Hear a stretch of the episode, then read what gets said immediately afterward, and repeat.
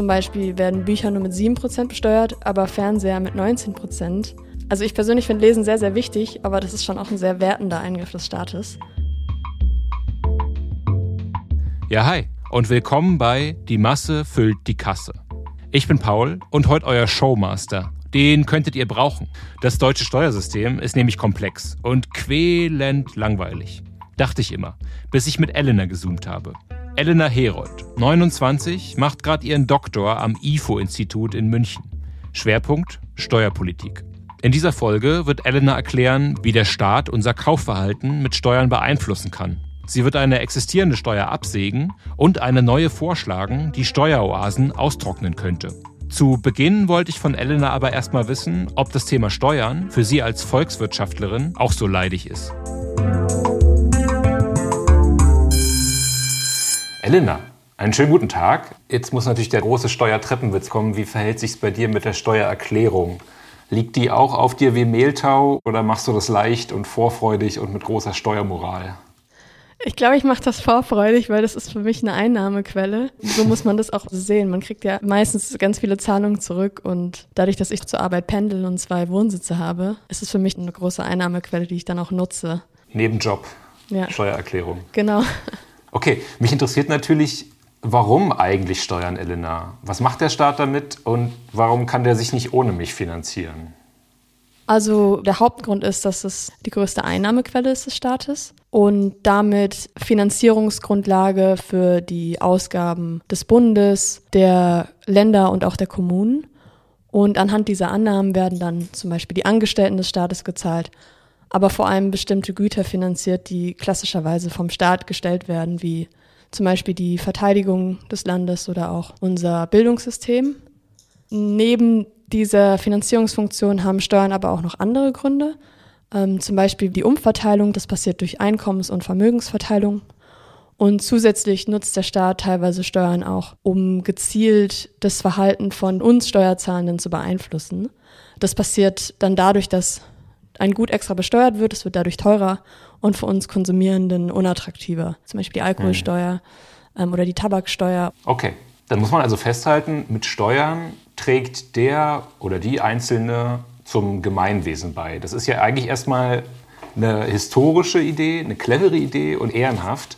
Hast du eine Ahnung, mhm. warum mir Steuern aber vor allem so als bedrohliche Einschränkung der Freiheit, der individuellen Freiheit begegnen. Man, also ich kriege Steuern allenfalls als Last mit, als ziemlich komplex, als irgendwas, wo man zwischen bibeldicken Unter- und Auflagen ziemlich viel falsch machen kann. Mhm. Allein schon sprachlich schlägt sich ja nieder. Ne? Man spricht von Steuerlast, es gibt Steuerfallen.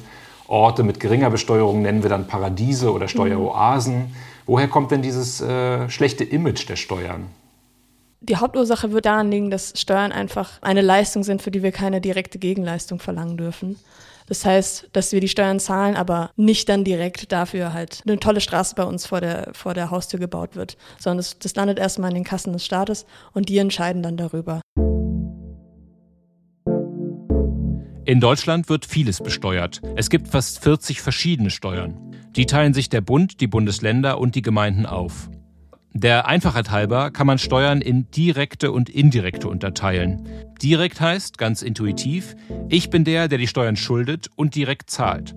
Zum Beispiel bei der Kfz oder der Hundesteuer oder bei der Einkommenssteuer, die ich auf mein Gehalt zahle.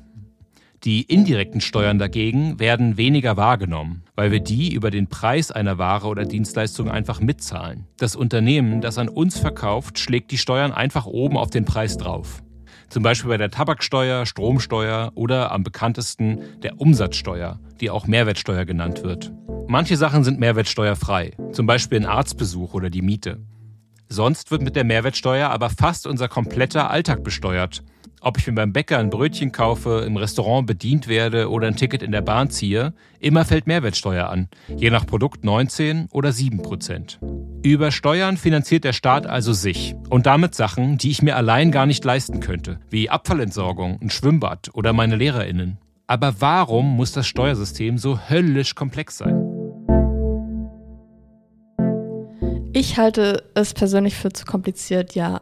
Das hängt damit zusammen, dass selbst ich als Finanzökonomin bestimmte Aspekte nicht verstehe oder auch ziemlich lange brauche, um mich da einzulesen, weil das Steuersystem riesig ist. Es gibt ganz viele verschiedene Steuern, die auch ganz unterschiedlich aufgebaut sind. Das kommt aber auch daher, dass das Steuersystem eben verschiedene Seiten berücksichtigen möchte und es dadurch immer mehr Ausnahmen gibt, Sonderfälle oder andere Besonderheiten.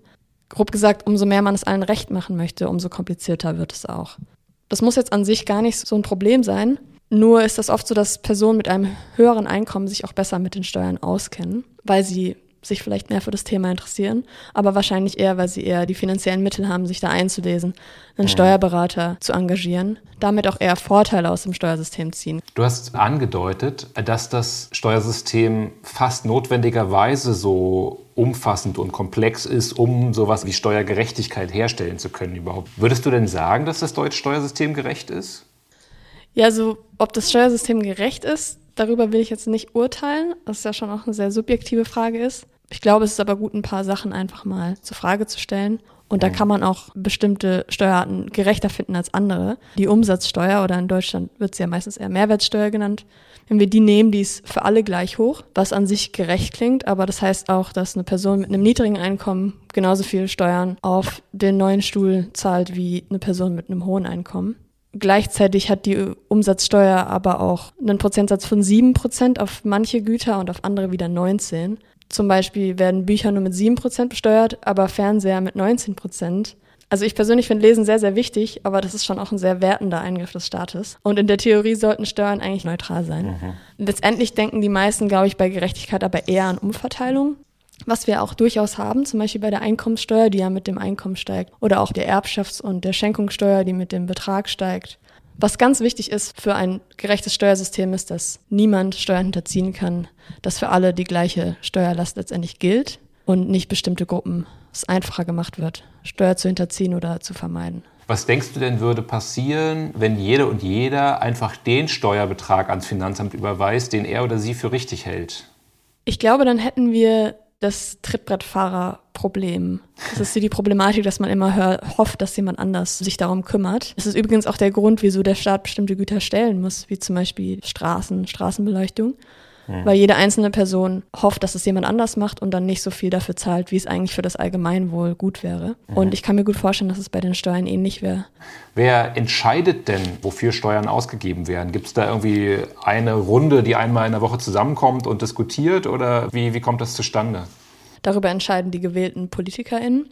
Und zwar gestalten die jedes Jahr einen sogenannten Haushaltsplan. Besser gesagt, das Finanzministerium gestaltet den im Einverständnis mit der Regierung. Und wenn dieser Haushaltsplan dann das Okay vom Parlament bekommt, wird daraus das Haushaltsgesetz. Mhm. Und die Umsetzung des Haushaltsgesetzes wird fortlaufend vom Parlament kontrolliert, um zu schauen, ob sich die Regierung an ihre eigenen Vorgaben hält. Gibt es für mich einen Weg zu beeinflussen, was mit meinen Steuern passiert? Die kurze Antwort ist nein. Wie wir schon besprochen haben, hat das auch damit zu tun, dass wir Steuern per Gesetz so definieren, dass es halt Geldleistungen sind, für die wir keine Leistung erwarten dürfen. Letztendlich kann man aber indirekt die Politik und die Haushaltspläne beeinflussen. Zum Beispiel ganz simpel über die eigene Stimmwahl. Aber gleichzeitig kann man natürlich auch an Demonstrationen teilnehmen und hiermit auf bestimmte Themen aufmerksam machen oder direkt in eine Partei antreten und das Parteiprogramm beeinflussen. Ich kann für meine Steuern keine direkte Gegenleistung verlangen, schon klar. Aber ich frage mich natürlich trotzdem, wie viel von meinem Steuergeld fließt wohin? Das ist schwer auszurechnen. Höllisch schwer, leider.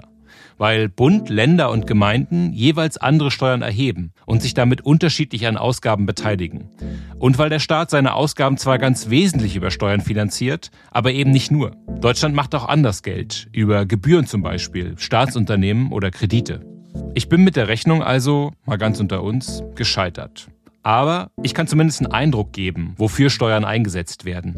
Vergangenes Jahr hat der Bund laut Haushaltsplan rund 495 Milliarden Euro ausgegeben. Das sind, nur mal zur Vorstellung, rund 5800 Euro pro Einwohnerin. Von diesen 495 Milliarden entfiel rund die Hälfte auf Sozialausgaben. Also zum Beispiel für Arbeitslosen- und Kindergeld, Krankenversicherung, Kitas oder Jugendarbeit. Zehn Prozent gingen in die Verteidigung, also unter anderem die Bundeswehr. und 11 Prozent in weitere sogenannte allgemeine Dienste. Darunter zum Beispiel innere Verwaltung und auswärtige Dienste, Verfassungsschutz, Polizei, Gerichte und Gefängnisse. 6,5 Prozent, also rund 32 Milliarden, gab der Bundeshaushalt für Bildung, Wissenschaft und Kultur, also unter anderem Schulen, Forschungseinrichtungen oder Museen. Eher kleine Ausgabeposten, Wohnungs- und Städtebau mit 0,7 Prozent, also etwa 3,5 Milliarden, und Ernährung und Landwirtschaft mit 2 Milliarden. Das sind jetzt nur die Ausgaben des Bundes und bei weitem nicht alle Posten. Ich verlinke euch einen Überblick über den Haushalt in den Show Notes. Und, Full Disclosure, ein bisschen Steuergeld geht indirekt auch auf die Konten von Elena und mir. Das IFO wird teilweise, der Fluter sogar komplett durch Steuern finanziert. Ähm, so ein kleines Gedankenexperiment. Sagen wir mal, du wirst 2025 dann endlich zur Finanzministerin erklärt. Gibt es denn eine Steuer, die du zuerst abschaffen würdest? Also nicht unbedingt eine ganze Steuer, aber ich würde gerne einen Teil des, äh, der Einkommenssteuer ändern. Und zwar würde ich gerne das Ehegattensplitting abschaffen.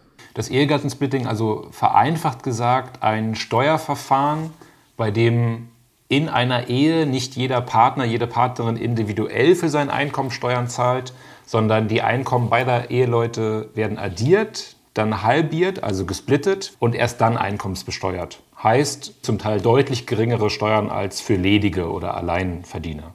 Ja? Ich habe es natürlich nachgelesen, hätte ich niemals so aus dem FF geben können, die Definition. Äh, was äh, ist denn falsch daran, Familien vielleicht auch in unteren Einkommensklassen zu entlasten steuerlich? Ja, das Problem beim Ehegattensplitting ist, dass es ja gerade steigt mit dem Unterschied am Einkommen innerhalb des Paares. Also das ist besonders hoch für Einverdienerhaushalte. Und als das Ehegattensplitting 1958 eingeführt wurde, hat es auch noch ziemlich viel Sinn gemacht, weil es da einfach oft noch das klassische Modell gab vom männlichen Brotverdiener, sagt man dazu, und der Hausfrau. Mhm. Ähm, ich finde aber, dass es nicht mehr in das Jahr 2023 passt, aus verschiedenen Gründen. Erstens, weil es nun mal einfach Einverdienerhaushalte fördert und wir mittlerweile in einer Gesellschaft sind, in der hauptsächlich Zweiverdienerpaare zusammen sind und wir auch die Erwerbstätigkeit von Frauen fördern wollen. Und Ehegattensplitting ist natürlich ein negativer Anreiz dazu. Manche Paare berechnen sich das vielleicht sogar aus, wie viele Steuervorteile sie haben, wenn die Frau weniger verdient. Zusätzlich legt der Staat aber auch mittlerweile bei der Familienförderung auch eher den Fokus auf Kinder, weshalb vielleicht eher Familien mit Kindern entlastet werden sollten als Ehepaare per se. Also ein Familiensplitting. Zum Beispiel, ja. Weil das Lebensmodell von nicht verheirateten Eltern mit Kindern mittlerweile ja auch sehr verbreitet ist ich glaube, letztes Jahr waren es ein Drittel der Kinder oder so, die in nicht eheliche, wie sagt man so, nicht eheliche Gemeinschaften geboren wurden. Boah. Äh, okay, und wir sind immer noch im Jahr 2025 mit Elena Herold als Finanzministerin. Welche Steuer würde sie unterstützen oder einführen? Was ich gerne einführen würde, ist die globale Mindeststeuer. Die ja auch schon besprochen wird gerade. Die ne? auch schon besprochen wird. Es ist ein sehr aktuelles und globales Projekt. Eine globale Mindestesunternehmenssteuer. Genau. Heißt im Moment zahlen Unternehmen in jedem Land ein bisschen andere Gewinnsteuern. Genau. Und diese Mindeststeuer würde dafür sorgen, dass sie mindestens x Prozent in jedem Land zahlen. Ja. Ja, die Problematik, die wir bei der Unternehmenssteuer haben, ist, dass international agierende Unternehmen wie zum Beispiel Apple verschiedene Standorte haben und mhm. einen Teil ihrer Gewinne einfach von A nach B in das Land verschieben können, was die kleinsten Steuern hat. Und mhm. diese Flexibilität hat dazu geführt, dass die meisten Länder global immer weiter ihre Unternehmenssteuern runtergesenkt haben, um bei diesem Steuerwettbewerb äh, mitzuhalten. Welche Länder sind das so klassisch? Äh, ganz viele Inseln. Und mhm. auch in Europa gibt es Länder, die niedrige Steuern haben, wie zum Beispiel Irland mhm. oder Luxemburg. Und um diesen Trend entgegenzusetzen und so Steuerfairness auch international wieder einzuführen, gibt es jetzt dieses Projekt, das gerne mhm. eine 15 Prozent globale Mindeststeuer einführen würde. Okay, habe ich verstanden. Und Deutschland ist keine Steueroase. Deutschland ist keine Steueroase, nee. Also in Deutschland ist die Unternehmenssteuer ungefähr 25 Prozent, aber mhm. Effektiv, also die Steuer, die Unternehmen dann effektiv letztendlich zahlen, liegt meistens darunter. Ist also auch so eine Art Kernkompetenz für heutige Konzerne. Steuergestaltung sagt man dann, glaube ich, so euphemistisch, ne? Würde ich sagen, ja, Steuergestaltung. Okay. Auf jeden Fall für deren Steuerberater.